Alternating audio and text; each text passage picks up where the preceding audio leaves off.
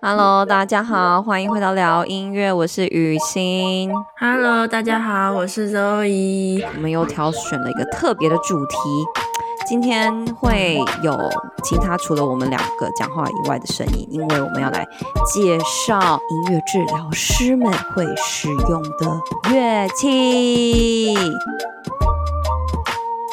耶！Yeah. 不知道大家对于音乐治疗师们使用的乐器有没有很好奇？我是还蛮好奇，尤其是你使用的乐器，尤其我到底在干嘛？对不对？是你，因为为什么我们我们会想要录这一集？就是有一天我们两个开一个小会，然后呢，嗯、你就在你的办公室跟我开会，对不对？你的治疗室，对。然后我们就开了视讯，然后我就发现，天哪，Zoe！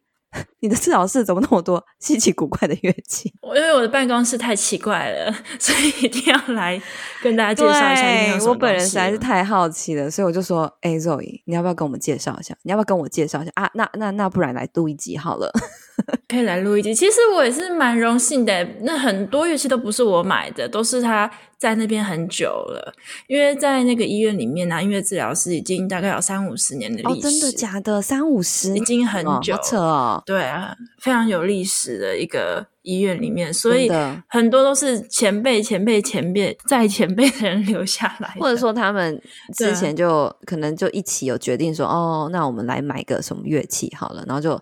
今年累积的就买了这么多，几十年来也轮过蛮多治疗师的、啊，嗯、大家有退休了，然后也有比如说搬家，也有就是换过蛮多人的啦。对，然后现在就就换到我在那边。是，那当然我有时候我也会根据需求再添购一些小东西，帮未来的治疗师再贡献一点，贡献多一点选择。对啊，我们那边还好，其实我觉得医院算蛮慷慨的，你只要你的乐器没有超过两百五十欧元。基本上都 OK，那很 OK 啊。对啊，两百五十欧元可以买蛮多东西的吧？那些股啊什么的，这些都都在两百五十欧元以内吧？好幸福啊！对啊，所以基本上我不要超过两百五十，我也想要有两百五十欧元都会都会同意。我也想要有这样子的预算。嗯、有啦，其实那个你看那。我们中心那个伤口中心也给我一些些钱，让我去买了一些。对啊，看你看一下，不知道你你的你的老板有没有在听这一集？没有没有，我没有抱怨。我跟你讲，我现在已经足够，我已经有一些我可以使用的一些小乐器，我觉得很棒。对，因为我毕竟不是治疗师，所以我没办法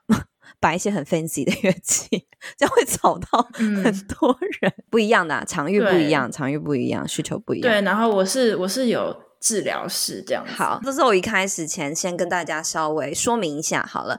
我们这个主题呢会分成两个部分跟大家介绍。首先呢就会以 Zoe 的操作为主，然后以 Zoe 工作的方式，然后他的治疗场域就是在他的治疗室里面，然后会介绍他会使用的乐器。那下一集呢，就由我跟大家聊一聊。诶，我过去做过行动治疗师，选一些携带型的乐器放在我的包包里呢。然后到现在我在门诊的时候，我会选择用什么样的乐器来跟个案们互动。就是这两种工作的方式，嗯、我们想要跟大家分别来聊一聊音乐治疗师的乐器。我也会补充一下，因为我现在在德国嘛，所以有些乐器非常的有欧洲风情。那我也会想说，那如果我们现在在亚洲，在台湾，可以用什么样的乐器来取代这个欧洲风的感觉，就是比较在地化一点。我觉得这也是蛮重要的。你说我们要取代欧洲风，Why？我们在台湾。不是啦，啊、不好意思。我介绍乐器之后呢，我可以用这个相同的原理，哦、然后再想说，哦哦、不知道当地台湾可以、哦、对。呃，用到一样的 function、一样的 outcome 的乐器可能会是哪些？哦、对对对，嗯、大家注意了，后面这个原理跟我们使用的目的是什么，也是大家要注意听的重点。原理跟目的是最重要的啦，然后乐器那个就是根据文化、根据你的场合再来做应变。对，好，话不多说，Zoe，我们就马上开始你的部分啊，你的治疗室开箱。好，治疗师开箱。那我想说，我们就以音乐历史的发展来讲好了，从最古远的讲到最新，好不好？可以 可以，可以可以，我们好专业啊。可以，我我现在要讲一点点，一点点而已啦，因为太难，我一点点音乐学一点点。我是一个好学的孩子，快点讲给我听。大家要准备好了，可能会有点无聊，但就是一点一点点乐去学。好，那现在呢，就让大家来听一下。Monoco 单弦单弦琴的声音是什么样子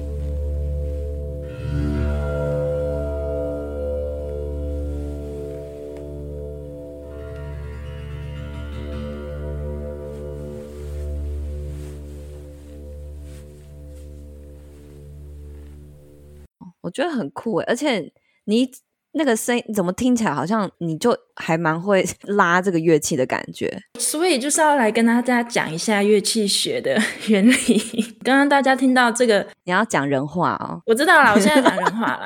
它的中文叫做单弦琴，嗯，就是一条弦做的琴，但是大家刚刚好像听到蛮多条弦，为什么呢？嗯，因为呢，我们就要。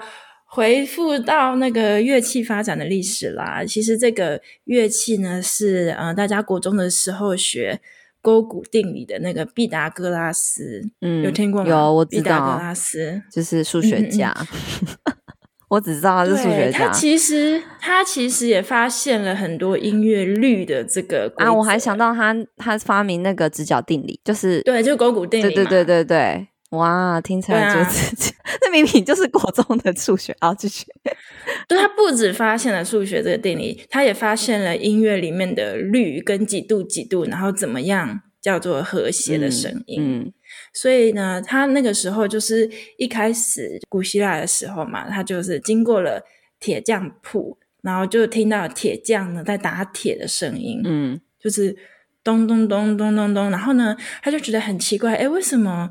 有些铁打起来的音比较高，有些铁不知道它是质量啊，还是里面什么物质的不同，有些铁打起来音就比较低。嗯，所以呢，他就听到这个铁匠的声音之后呢，他就回家就自己也开始拿了一根铁丝，然后来研究说怎么样的音几分之几，就是这一条弦嘛，这一条铁丝你要几比几听起来是什么音，几比几又听起来又是什么音。然后他就发现了，呃，这个音乐的律的这个东西的存在，嗯，嗯真的是很酷哎，很神奇吧？这个琴呢，其实到一直到今天，它的琴桥都是可以动的。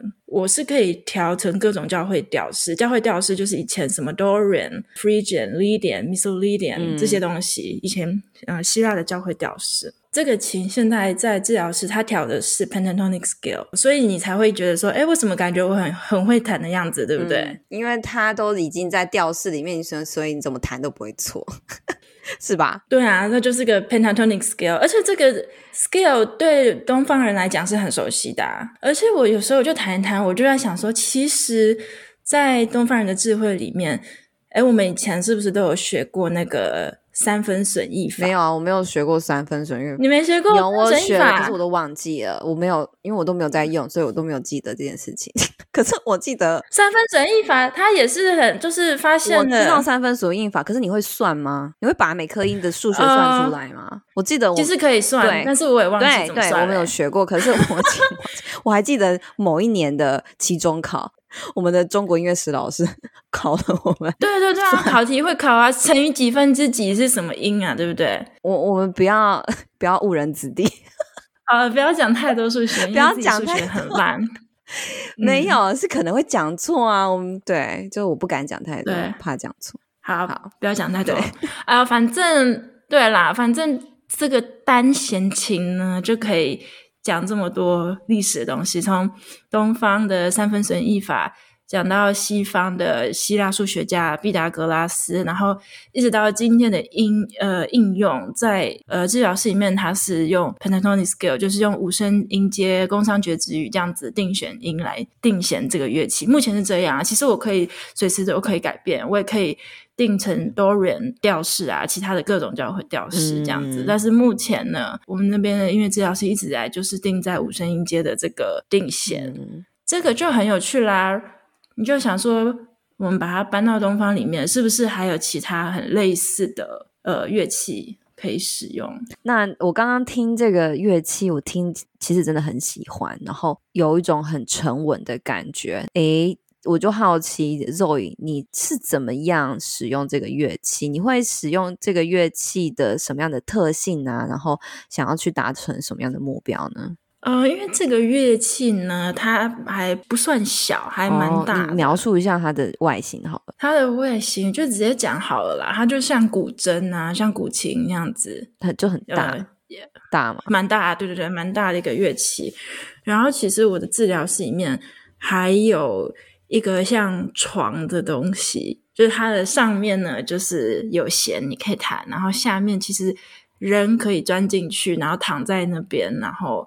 呃，觉察这个声音的震动，哇，真的太酷了！这个部分大家就一定要去我们的 IG 或者我们的 Facebook 看一下，我们会把那个照片也后置，就是放在上面给大家参考，搭配一下。对啊，毕达哥拉斯的单弦琴长什么样子？然后，呃，人是怎么可以在躺在里面，然后觉察这个声音的振振幅跟震动这样子？嗯嗯嗯。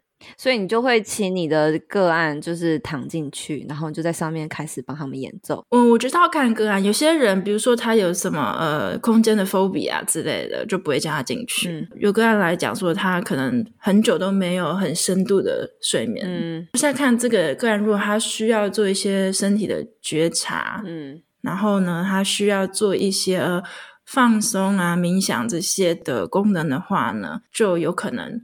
他们会想要利用这个单弦琴，嗯、其实他把你带去的也是像一个比较像 meditation states 那样子，嗯、就有点像在冥想。其实那个低音听起来让我觉得，其实它是很 supportive，就是很支持性的一个低音，然后持续下去。对，你会随机的弹 pentatonic 里面的这些音阶，那其实我觉得就它是很稳定、很支持性的，所以。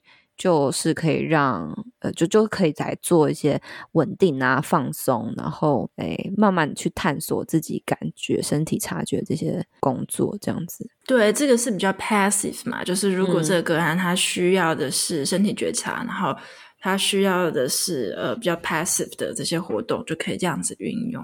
那比较 active 的话，就是这个个案有时候他们也会自己来弹这个琴哦。那我就觉得，呃，蛮有趣的。到底是什么样类型的个案呢？会选择这样的琴来弹？对啊，是他们自己选吗？对对对，就会就会大概就会看到不一样的类别，怎么样的 characteristic，就是他你是怎么样的个性，或是你怎么样的 diagnosis，哪样的人可能就比较会更喜欢来弹不一样的乐器，或者不一样的手法来弹琴。对，因为大家想想，这个乐器其实就像古筝、古琴那样子，你是用手来拨弦嘛，对不对？观察是，比如说有些个人他平常是比较有呃，比如说完美主义的人啊，然后这样子这个拨弦有一点摸抚的这个动作，感觉就是透过自己的手，这就是另另外一个理论叫 embodiment，就是呢自己的手的摸抚来跟自己讲说啊。呃，我已经够了，我已经很好了，我不用就是追求完美主义这些事情，好像蛮有趣的观察耶。那我觉得这乐器也蛮有趣的啊。有时候呢，我也会问个案说：“哎，你躺在里面听完这个，他们叫呃声音的 massage，就是听完这个 monochord 发出来的声音，然后把你带到另外一个 meditation 的 state 之后呢？”呃，你脑子有浮出什么画面吗？这样子，然后我听到不少人有呃，他们就会说啊，有自然的一个感觉，就是他可能脑子里浮出的画面是在山顶上啊，然后风吹，然后很舒服、很放松的自然感觉，或是也有人跟我说，很像在海里面，然后呢，旁边有呃各种的鱼群环绕，然后非常的安抚人心，然后很安全的感觉。也有人跟我讲说呢，是在山谷里面，然后看到那个溪水。流过去啊，这样的感觉，所以我觉得就蛮有趣的啦。就是，嗯，呃，让大家做完这样的一个放松跟觉察之后呢，很多人脑子可能会蹦出这样一个自然、然后安全、很放心的这个画面。嗯，真有趣。嗯，好，嗯，那么下一个乐器，那就先让大家呢来听听看这个。呃，希腊的小竖琴。很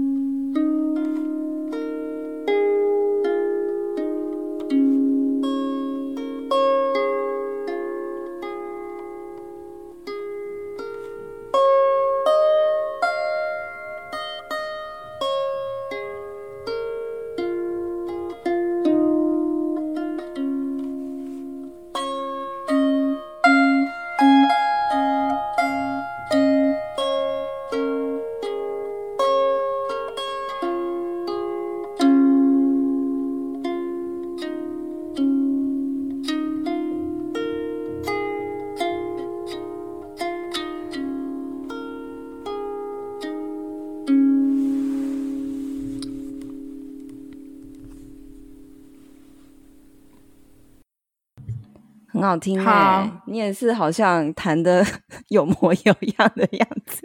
你觉得我弹的有模有样？我觉得你蛮厉害的。你骗大家说吗？我已经学里拉琴学了一年，我觉得大家可以，嗯，可以，我可能可以相信。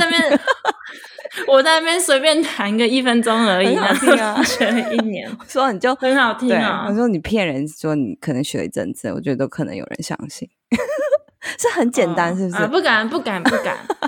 对啦，大家可以去看那个，大家去 A I G 或 Facebook 再来看看这个里拉琴到底长什么样子。它其实就是竖琴的前身，所以我觉得，呃，有些人也会称它做叫小竖琴。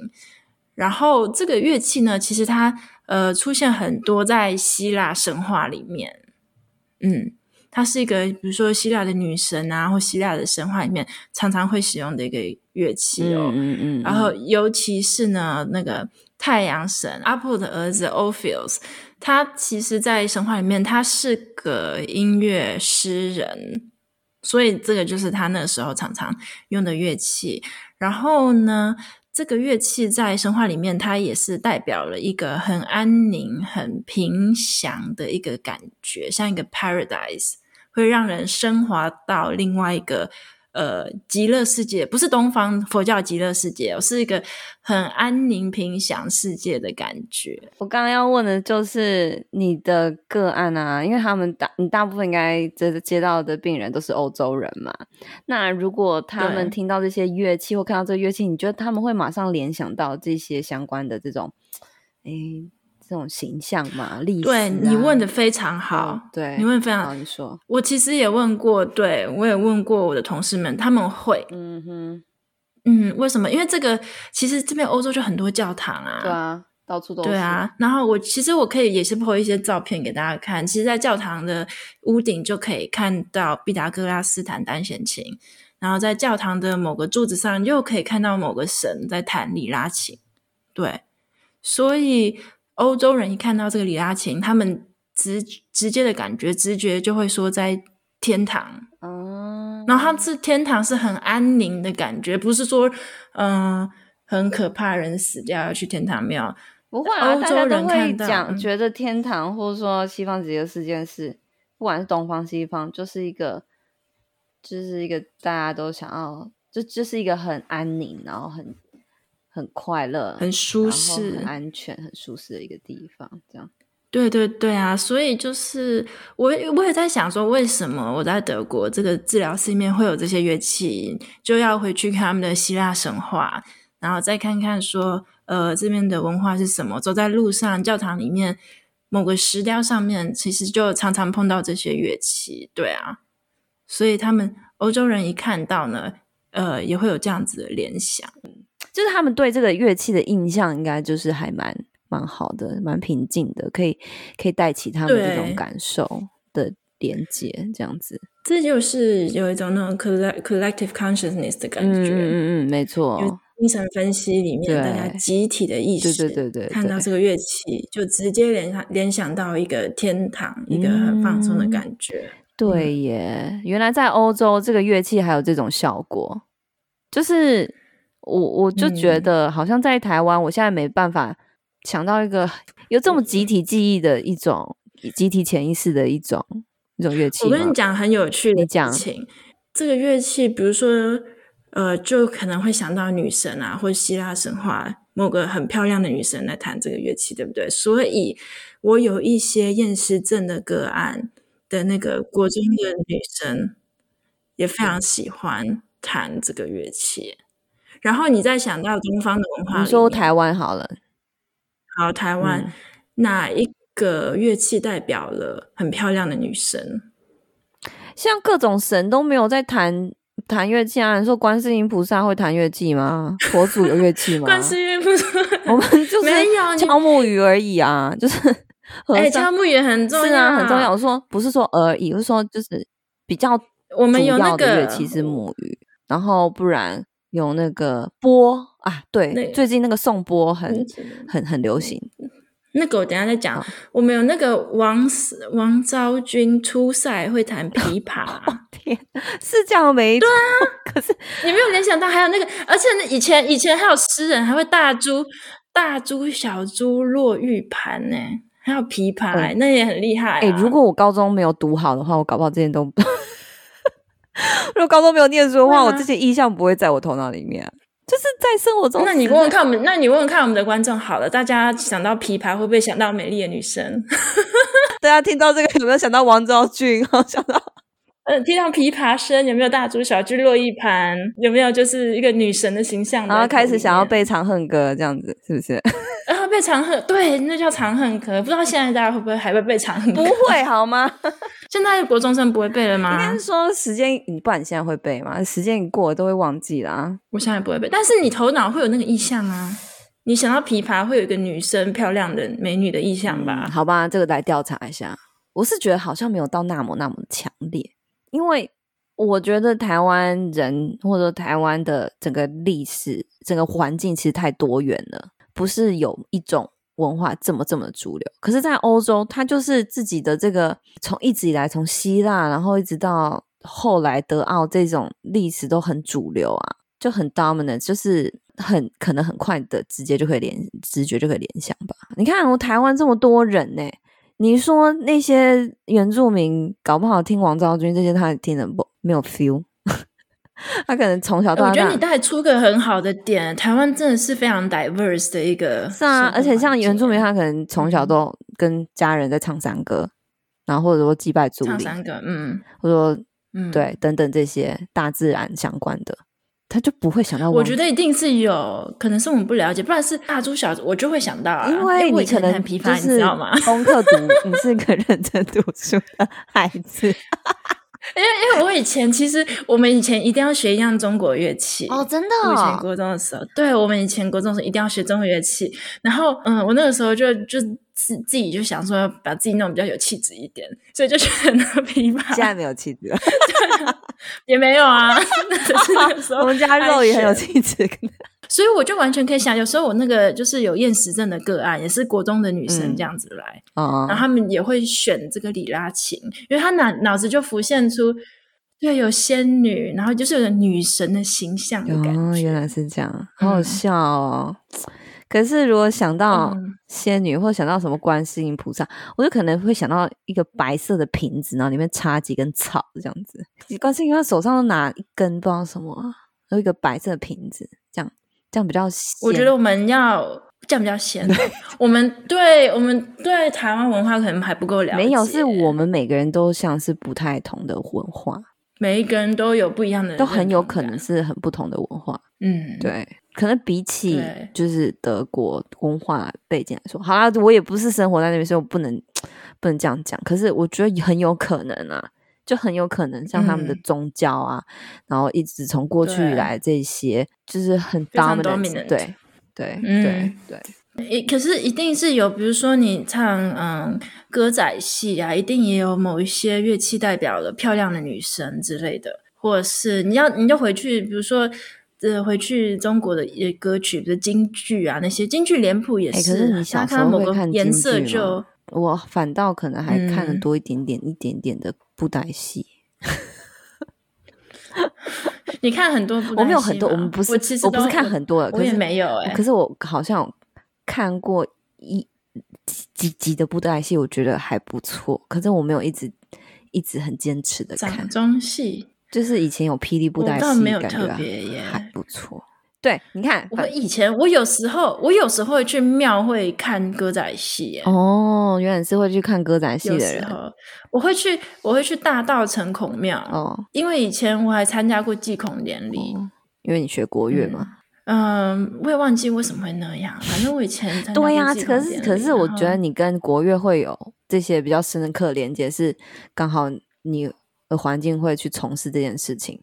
像我就 好像比较比较少。好啦，你没有女神的形象乐器，没有，我没有，我没有 琵琶连接到女神这种。然后 真的假的？可能古筝呐、啊，古筝有种比较仙的感觉啊。好啦，哪一个可以连？就是以前还是会去看金庸的各种，就是小说改 小说改编成的八点档，这就很有，这就很有印象。现在那个那个韩团呐、啊，韩国女子天团不是很红吗？他们那个什么 “I love you, I promise” 这些手势也有女生的感女神的感觉啊，有没有？啊、哦，不知道。你是刚刚出来唱了 唱了一下？对啊，你在那个话听不懂。我们等下可能会被年轻的听众给 K，然后说才不是这样唱，你们乱唱。好了，那那让他们教我好了，就是年轻的听众们，请教我，就是哒哒啦，不知道。哎、欸、天哪，我们越来越歪，我们超歪的，这集到底在讲什么？哎，对，但大家来告诉我们，到底什么乐器，或是什么手势，或是韩国女团嘛？让大家会有女神的感觉，我也不知道。嗯不知道哎、欸，所以不同年纪、嗯、不同文化，对女神都有不同的想象。好啦，我们不要再乱脑补了，我们认真一点，来点认真一点。现在在讲音乐学，好好，那 下一个乐器，下一个乐器，嗯，好，那下一个乐器呢？它叫做木凤鼓，就是有裂痕的鼓。那就让大家来听一下这个鼓的声音。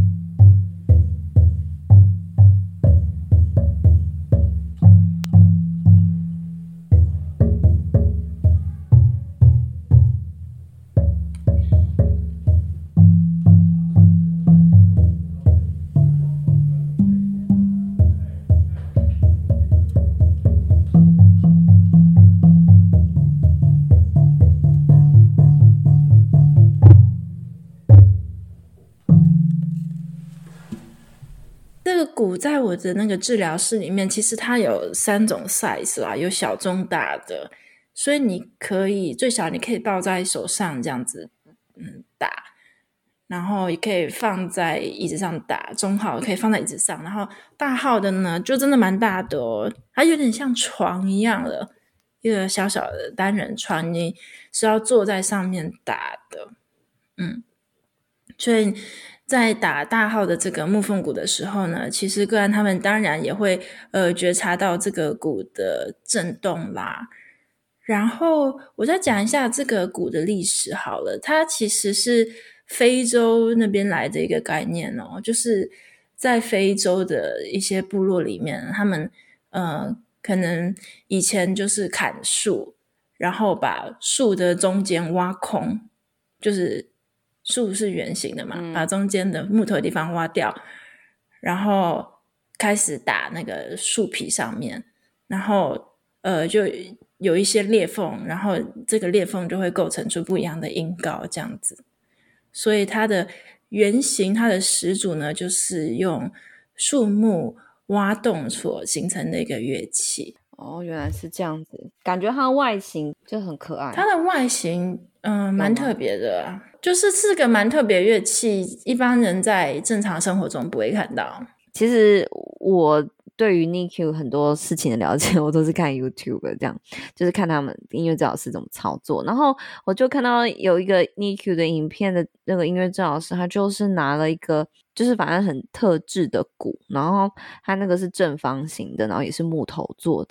然后他一敲下去，哦，那个共鸣真的是，就是他说他是在模仿那个母亲子宫里面的那种声音，然后这样咚咚咚的，就是 觉得很疗愈诶，然后听起来就有点像是你刚你的那个木凤鼓，对，就听起来有点像木凤鼓的声音。嗯，对啊，是同一个东西哦，是吗？嗯你刚查了是同一个乐器，我本来就知道是同一个乐器。哦，你所以 NICU NICU 音乐治疗师就也都是都要用木风鼓，是不是？好，这边就跟大家就再多提一下，就其实真的，你看不同的乐器呢，会让大家有联不同的联想。那你看这边一个例子，就是嗯，在 NICU 的这这样子的族群里面，大家会像小朋小朋友呢，我们就会试着去制造诶。让小朋友觉得感觉到安全的这种声音和环境，那对于这么小的小 baby，就是妈妈的子宫嘛，所以我们就试着去模仿在里面时候会听到的这种声音，这样子。你看到的是子宫的声音吗？因为我我觉得我我觉得我听起来我的感觉啦，嗯、还有我看过临床一些个案的感觉，我觉得他们比较会用这个声音来描述他的心跳声，呢，就是咚咚咚咚。那会不会在子宫里面就是会听到妈妈的心跳？有可能，所以是心跳声嘛？嗯，不是子宫羊水，对，它不是 white noise，它是心跳的声音。嗯嗯嗯，对，你们自己听自己听，觉得是什么样的感觉呢？对不对？对，这这真的就是非常的 aesthetic experience，没错，非常的美学体验，非常主观的经验.我也没办法说对还是错。嗯，好，那我就来分享一下一个一个小小的应用好。好啊，刚刚说这个听起来呢，蛮像心跳声，然后我就会观察说呢，这个个案今天来他是怎么样来打这个乐器，所以嗯，就有一个有一个 anxiety 焦虑症的一个个案啊，那其实是一个 group 的 setting，就是音乐治疗的小团体，三到五人的小团体，嗯、那。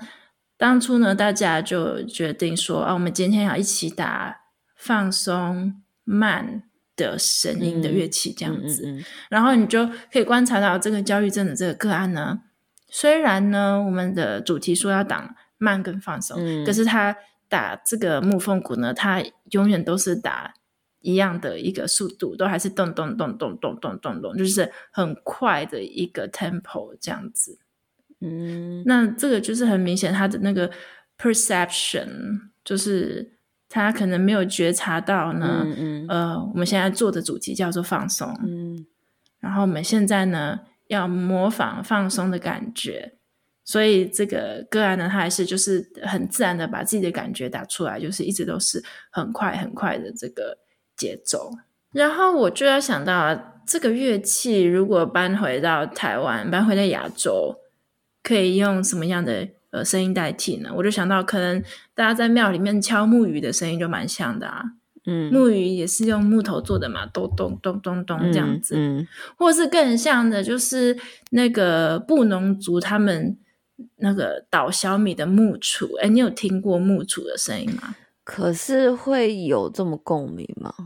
就是你要看人，其实他们木杵它的呃。一个另外的功能是社交，所以他是以前在部落里面，他们轮流不知道做马马吉还是捣那个谷子，然后轮流去捣这个谷物，然后所发出来的声音。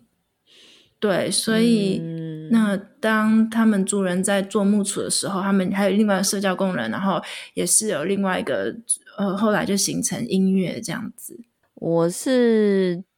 认同他们都是木头做的，可是我觉得听起来是不太一样，就是听起来有木质的声音啊。嗯、可是嗯，就是构造不太一样，所以感觉听起来是还是还是不太一样。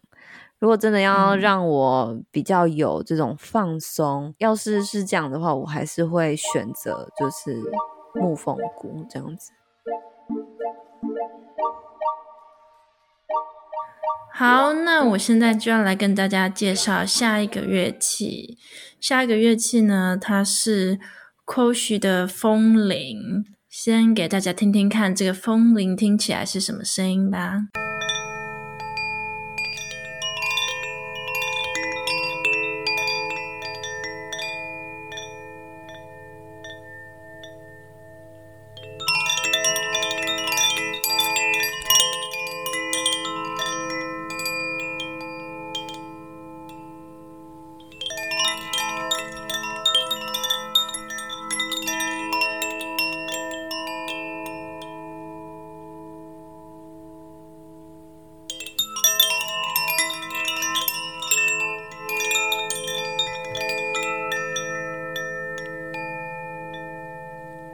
很有层次，哎，我觉得真的很厉害的是设计乐这些乐器的人，好吗？对，所以我就要来跟大家讲讲看，这个乐器它的起源是从哪里来的。它这个乐器呢，是一个法国的艺术家，他住在那个庇里牛斯山，不知道大家知道吗？法国跟西班牙边界有个庇里牛斯山，然后是一个超级重要的一好好一个山，就是忘 记它的作用是什么，要分界是不是？我也忘记它是什么，不要问我，不知道。嗯，反正就是一个很漂亮，然后好山好水的山嘛。然后这个艺术家他就在山上，然后就吹这个风，然后就哦有这个灵感，所以他就打造了这个风。所以会有不同的组合的这种 ko，你知道这叫什么 koshi？koshi，koshi 的风有啊，它有四组，它有描述地，描述水。描述火跟描述风的风铃、嗯、有四个，有四支，真的很疗愈。你就这样子播、嗯，然后你就听它这种声音的组合，很和谐。说实话，对我也觉得它可以带给人一种和谐的感觉。那我觉得这个在台湾应该就很好找吧，嗯、风铃也不用庇里牛斯山，那个什么中央山脉的山，在讲什么有一样的感觉。都是山啊，那个风吹出来的感觉，就是台湾风铃应该也很多啦。风铃是还蛮常见的啦，啊、就是到处应该都可以找得到风铃、嗯。可是我觉得会组合起来的那种声音不太一样、欸，诶不同地方的风铃听起来是不太一样。对啊，对，我知道了。我以前美国时候常用那个哦、对，那个也超级好用的。因为你播那个声音，那个视觉跟听觉，还有触觉，就是一个很很棒的体验。来跟大家讲讲看，要呃，我是怎么样使用这些风铃？其实也是像刚刚讲的啦，因为它你只要一个很小的动作，那它就会发出很多声音，嗯、而且很多不一样的层次感觉的声音。嗯、所以这个乐器非常适合给一些。呃，肢体上面比较需要帮助的个案们，嗯、或是做复健啊，或是他真的是非常，他只剩了很小很小、嗯、很微小的呃动作的能力，呃，手指的功能，motor 这样子，对，他动作能力是非常微小，那其实就可以用这个风铃来提升个案的自信心。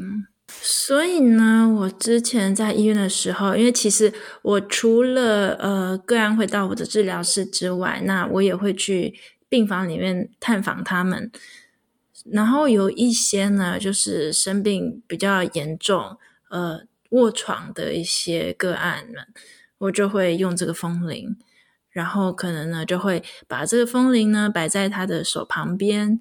那这个个案只要一点点手指的微小微小动作，然后呢，他就可以听到很不一样层次的声音。那这个风铃也蛮特别的。我除了会呃做一些这样子的音乐游戏互动，我有时候呢也会透过一些哼歌，我连呃唱歌或是用歌词都还没有用到，就是用比较呃温柔、比较包容的哼歌模式。然后跟这个风铃一起来提供一个安全感，让个案觉得，呃呃，音乐治疗师在这边呢，透过乐器还有这样的一个声音，来让他提供安全的感觉。那就回就来到我们最后一个乐器啦。好，这不是我治疗室里面最后一个乐器啊，就是今天要介绍的最后一个乐器。我现在要介绍的乐器呢，就是水晶波。那现在让大家来听听看，水晶波听起来的声音是什么样？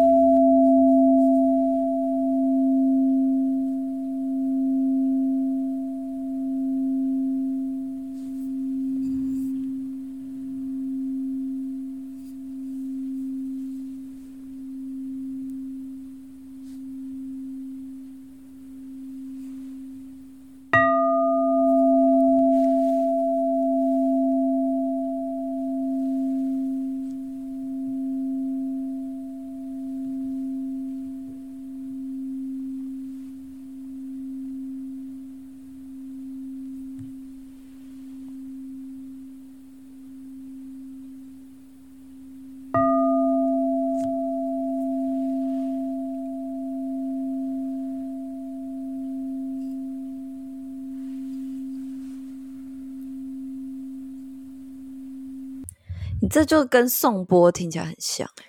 对啊，颂钵的那个成分是 metal 嘛，它是金属做的声音。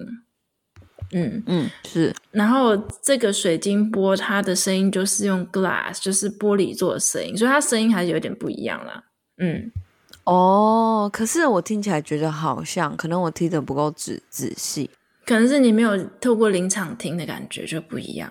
嗯，嗯，或者是还是玻璃？对啊，其实我治疗是也是也是有金属做的玻，我两种都有。然后我比较喜欢弹这个水晶波，是因为我觉得它提供大家比较又更深厚一点，不像金属有时候会有锵锵锵的声音。嗯，然后因为这是玻璃嘛，所以它感觉又更深沉，哦、然后更圆融的这种感觉。嗯，应该说这个质地也会带给你一种。一种感觉，一种感受。嗯，金属有金属的感受，玻璃有玻璃的感受。对，那个铜的金属，这个颜色有它某一种可能很刚硬的这种感觉。嗯嗯嗯。可是透明的玻璃又是另外一种，可能这种清澈啊，然后嗯，净透啊。哇，讲的好像化妆品一样。好像你要卖这个水晶钵，是不是？